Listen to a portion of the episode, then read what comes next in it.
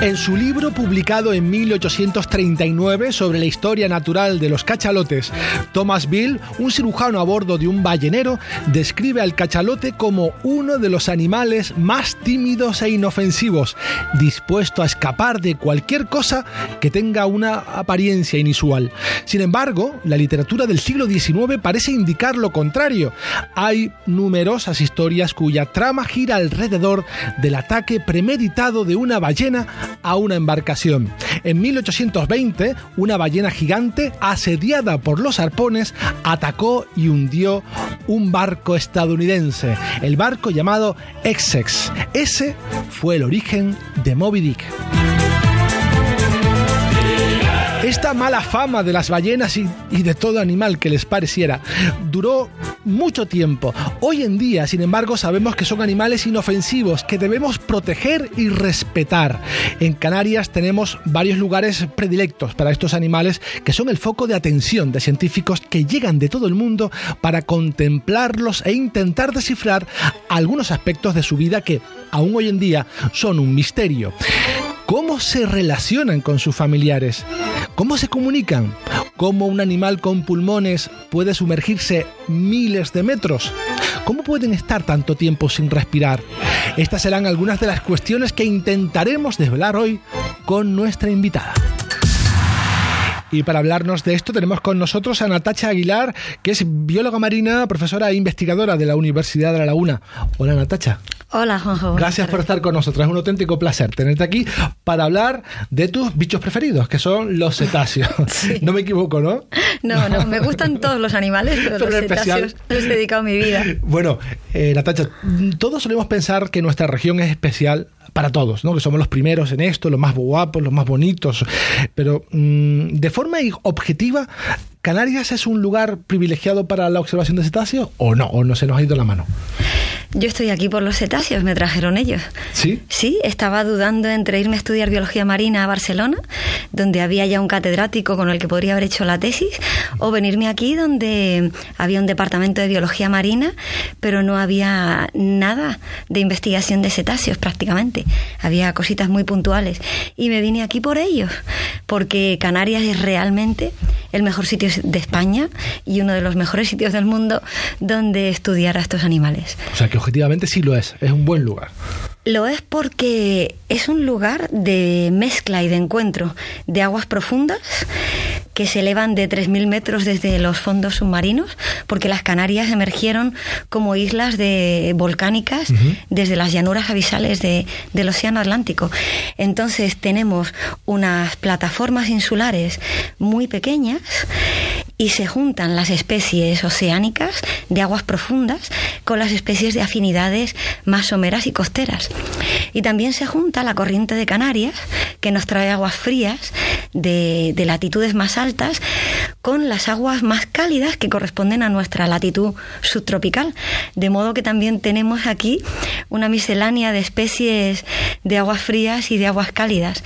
Y todo ello hace que tengamos unas 30 especies, o bueno, está discutido si son 30, 32, eh, citadas por el momento en las Islas Canarias. Pues se me antojan muchas. 30 me, parece una, una cifra importante. Y algo importante para la observación, para el trabajo de los científicos y para nuestro disfrute, es que las podemos ver, esas especies las podemos ver cerca de la costa. No tenemos que, no tenemos que navegar muchos días para ver cetáceos, lo podemos hacer a dos minutos de la costa o desde la costa. Sí, exactamente. Eh, 30 son más o menos un tercio de las especies existentes, con lo cual no, está, nada, mal. Y además es que tenemos la, la unicidad, la, eh, la especialidad de los cetáceos de buceo profundo.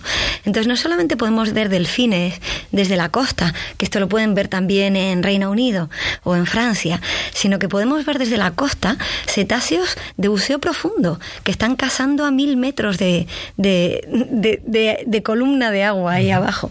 Y son los calderones de aleta corta o tropicales, que los llamamos ballena piloto por la traducción del inglés, porque guiaban.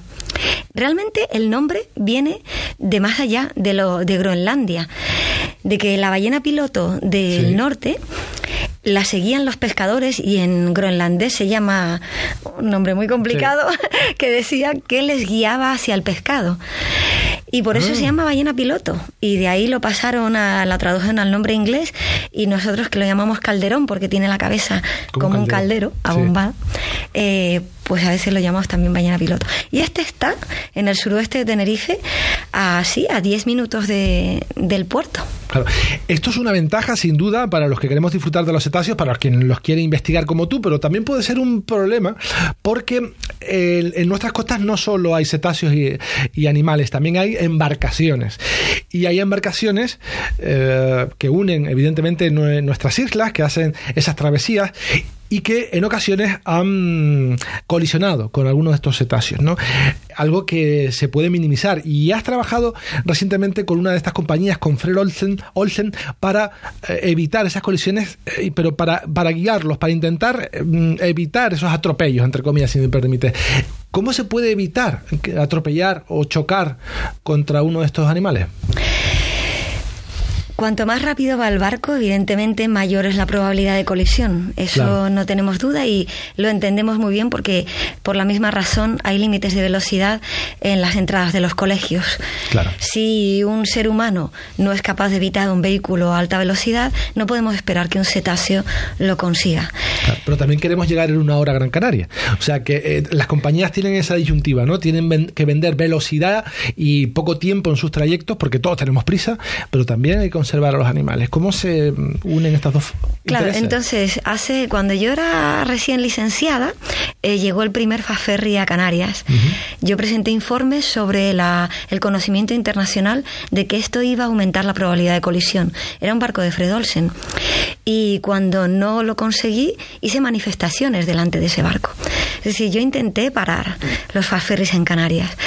Llega un momento en el que, evidentemente, no se puede parar el progreso y cada vez hay más fast ferries en Canarias.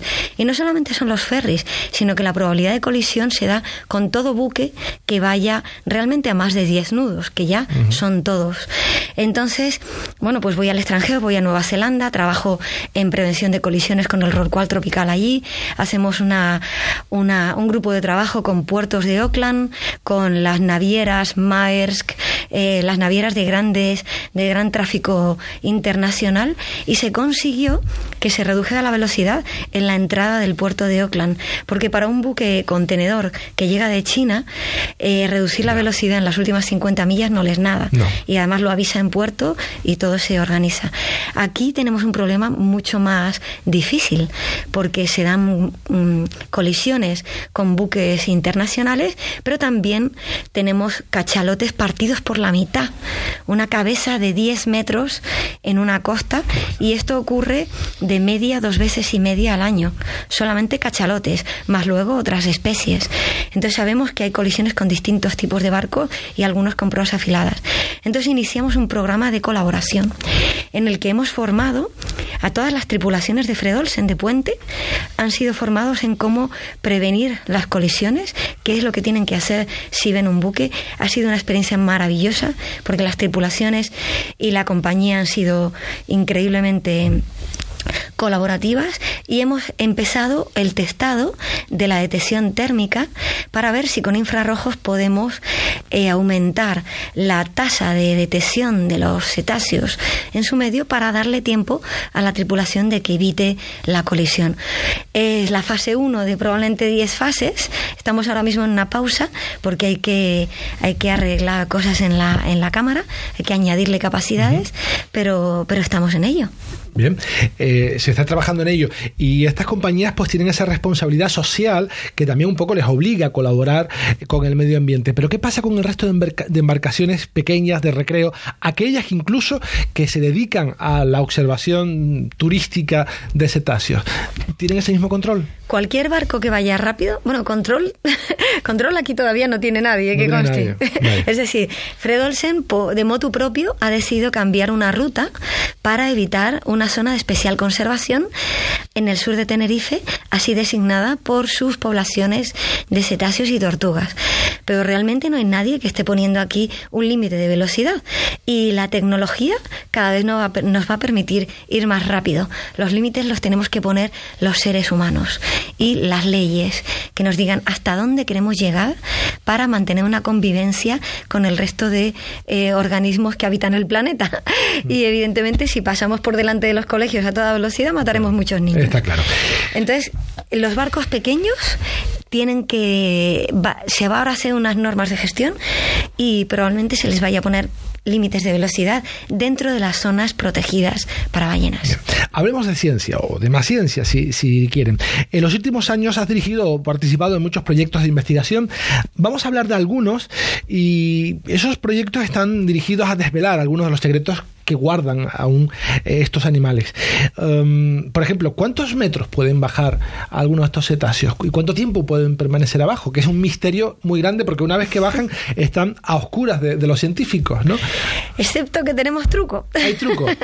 Les pegamos con ventosas unos dispositivos electrónicos que les siguen y nos dan sus patrones de buceo. Estamos viendo con los ojos porque además se oye. Claro, no llevan cámara, llevan hidrófonos, micrófonos submarinos. Y con esos hidrófonos tú, y, y además sensores tridimensionales de aceleración y magnetismo, con lo cual puedes representar los movimientos de los animales en tres dimensiones. Sabes su ángulo de inclinación, cómo van bajando, cómo van subiendo y los sonidos que emiten en cada momento. Y esto te abre una puerta a, intentar entenderles.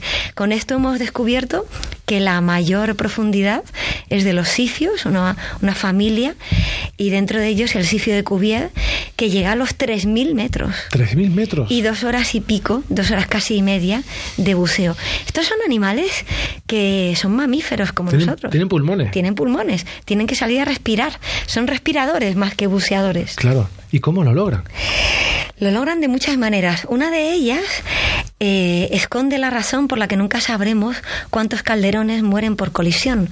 Una de ellas es que son capaces de colapsar sus pulmones, de modo que cuando abandonan la superficie tienen una bolsa de aire dentro que por supuesto les cuesta eh, sumergir, es eh, una fuerza hidrostática.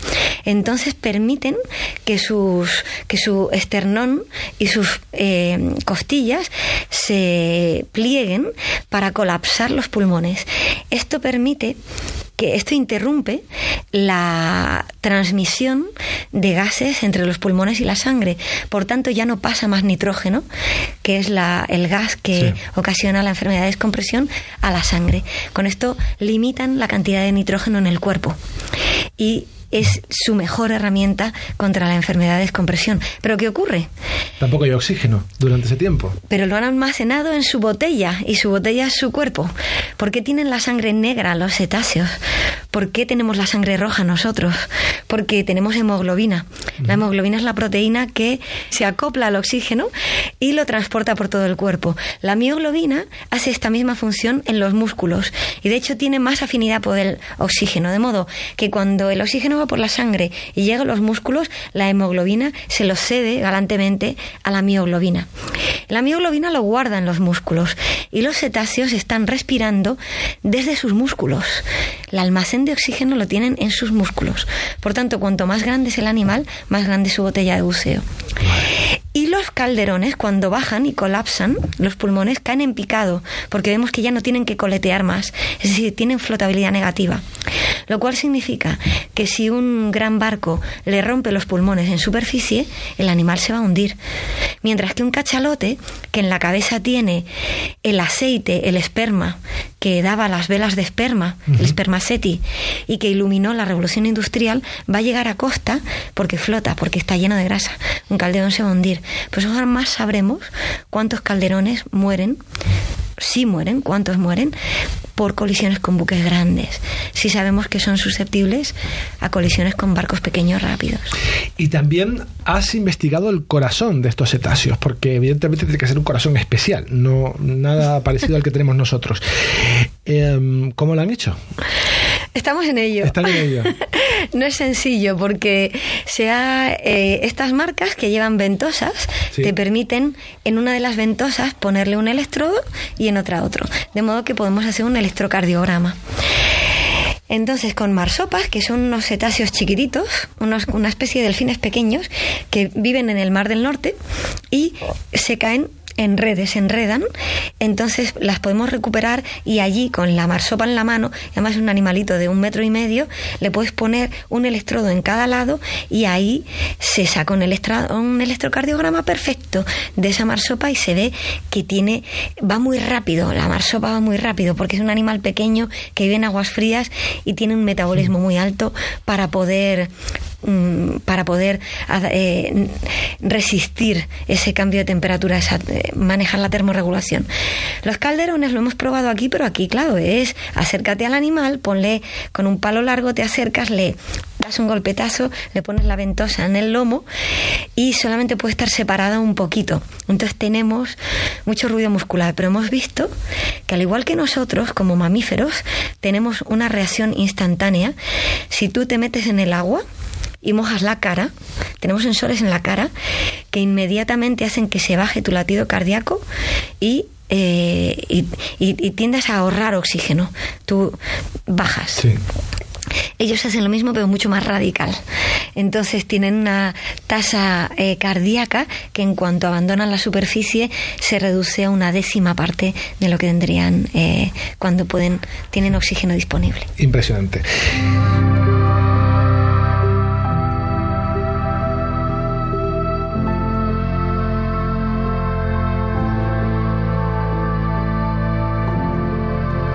Continuamos hablando de cetáceos con Natacha Aguilar, que es bióloga marina, profesora e investigadora de la Universidad de La Laguna. Y mientras ustedes escuchaban el reportaje, me, dijo Natacha, ¿sabes qué tienen que ver el cambio climático y las ballenas? Y ¿Qué tienen que ver? No lo sé. ¿Qué tienen que ver? Pues eh, ya se sabía científicamente, pero ahora ha salido hace 15 días un informe del Fondo Monetario Internacional en el que le da un valor económico a las ballenas de alrededor de 2.000 millones por ballena. Y es por los servicios ambientales que hace importantemente el cambio climático. Esto es porque una ballena es un depredador de alto nivel y además hay ballenas que llegan a 150 toneladas. Entonces, eh, una ballena de estas cuando muere ya está hundiendo 150 mm, toneladas de carbono al fondo de los mares.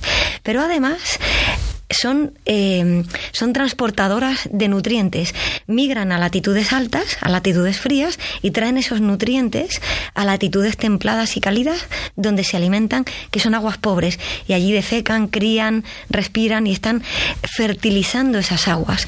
Al fertilizar, están eh, favoreciendo el plancton. El plancton es el mayor regulador del clima del mundo, mucho más que las selvas amazónicas.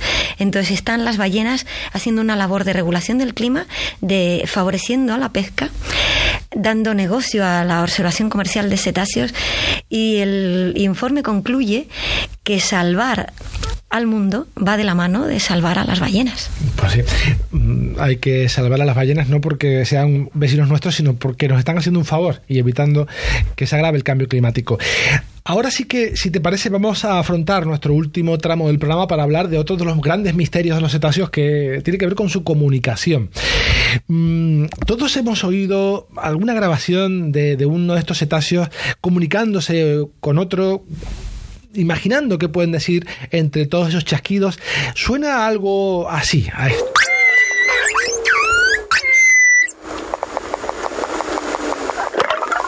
Esto es una madre cría. Oigan la llamada de respuesta. Ahí estaba la madre y la cría. Estos son los calderones. Son calderones, un calderón mamá comunicándose con un calderón hijo, niño. Una llamada, respuesta. Sí, una llamada porque esta madre se sumerge a mil metros y deja al niño en la guardería. Y la guardería son los tíos, eh, las tías, la abuela, no es el padre, porque el padre está en otro grupo, porque los calderones tienen un sistema social, igual que los cachalotes, igual que las orcas, matrilineal, en el que los hijos y las hijas se quedan con mamá y la abuela y los machos se van a otros grupos donde se reproducen y luego vuelven al grupo, al grupo materno. Por tanto, los calderones, esos varamientos en masa de 100 animales, en los calderones nos sorprenden porque todos son familia. Claro. No, aún no han llegado a saber qué dicen, pero sí los contextos, ¿no? Es un poco el mensaje general. No la literalidad, pero sí que pueden saber qué, qué, qué están queriendo decir. Claro, entonces, ¿quién es más listo aquí? Nosotros hemos conseguido enseñar o que hay animales que han aprendido eh, palabras y signos nuestros, sin embargo, nosotros todavía hemos aprendido muy poquitos signos animales. Entonces, yo no sé quién es más listo. No sabemos hablar balleno todavía. no, solo en las películas. solo en las películas. Y esto tiene un problema porque es verdad que el sonido se propaga muy bien en el agua y eso es un, algo que les favorece a ellos. Pueden eh, proyectar su voz muchos kilómetros a la redonda, pero claro, cualquier sonido que se haga en el mar también les interfiere. Y vamos ahora a escuchar un ejemplo muy gráfico, ¿no? sonoro en este caso, de esto. Eh, ahora vamos a escuchar un sonido de qué, qué especie de animal. Es un sifio de Cuvier, era este, este atleta récord de 3.000 metros de profundidad y dos horas y media de buceo, que lleva pegado a la espalda con ventosas un dispositivo que graba los sonidos que emite para buscar presas, la localización por ecos, los chasquidos, y el animal está ahí haciendo un buceo y de pronto en otro buceo pasa un... Él está a 700 metros, el animal, y pasa un buque grande cerca. Vamos a escuchar primero pues ese sifio en su entorno natural sin ruido de fondo y a continuación el mismo sifio, el mismo hidrófono, pero pasándole un barco por encima, ¿no? A mucha distancia, ¿eh? Sí, como mínimo 700, metros queda la profundidad del animal. Los pues chasquidos de ecolocalización. Eh, ecolocalización y a continuación mm, es, el motor ¿no? del eh, barco, de esa hélice que, que se está moviendo. Este es el barco. Ese es el barco. Entonces, ese animal estaba comiendo a oscuras a 700 mil metros de profundidad, donde el único arma que tiene para encontrar el alimento es el sonido. Cada sonido es un ecosonda biológico y así encuentra las presas y las y se dirige hacia ellas para capturarlas. Hizo ocho buceos. En uno de ellos pasó este barco que el animal estaba a 700 metros, el barco no sabemos dónde estaba y tiene un ruido como de barco grande y el animal en ese buceo comió la mitad de las veces. Porque no se enteraría de nada, con toda esa interferencia de sonidos, mm, eh, pues es como si a un cazador eh, de cualquier especie, pues le pones unas gafas empañadas, que no, no, ve bien. Es una niebla acústica, es lo que estamos introduciendo en los océanos, es ruido de los barcos, de, de las prospecciones sísmicas, de los sonares militares. Hay muchas fuentes de contaminación acústica. Y la cuestión es que todas ellas tienen eh, solución, porque realmente, y a nuestros oyentes de los, buques de los buques les gustaría saberlo, hay los barcos militares no hacen ruido, los submarinos no hacen ruido, porque llevan tecnologías que lo evitan. Las tecnologías ya existen y la energía que se pierde en forma de vibraciones, el sonido es una vibración. Esas vibraciones molestan también a las... Bueno, yo he ido en barcos, te acostumbras, duermes al final con esto al lado y ni te enteras, pero al final tu cuerpo lo está notando.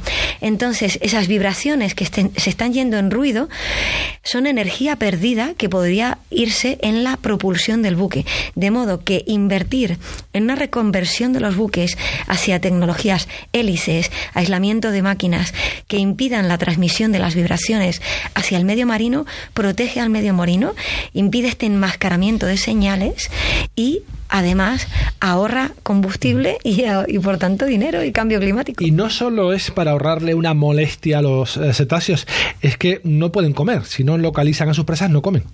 Claro, eh, el sonido, el sonido se transmite a 1500 metros por segundo en el mar y a 300 metros por segundo en el aire, cinco veces más rápido en el mar. Y además, el mar, el agua, al ser más incompresible, transmite los sonidos de baja frecuencia a cientos, a miles de kilómetros. No sé si tenemos un minuto. Tenemos medio minuto. medio minuto. Ha habido experimentos de seres humanos, hemos emitido nosotros eh, sonidos codificados que se han emitido en una isla subantártica y han llegado a todos los océanos del mundo. Es decir, no es una patraña, es algo que hemos medido. Entonces los usan para funciones vitales, desde el cortejo hasta la encontrar alimento. Por eso es tan importante controlar la contaminación acústica. Pues ya lo saben. Natacha Aguilar, bióloga marina, profesora e investigadora de la Universidad de La Laguna. Muchísimas gracias por haber estado con nosotros y felicidades por tu trabajo. Gracias a ustedes.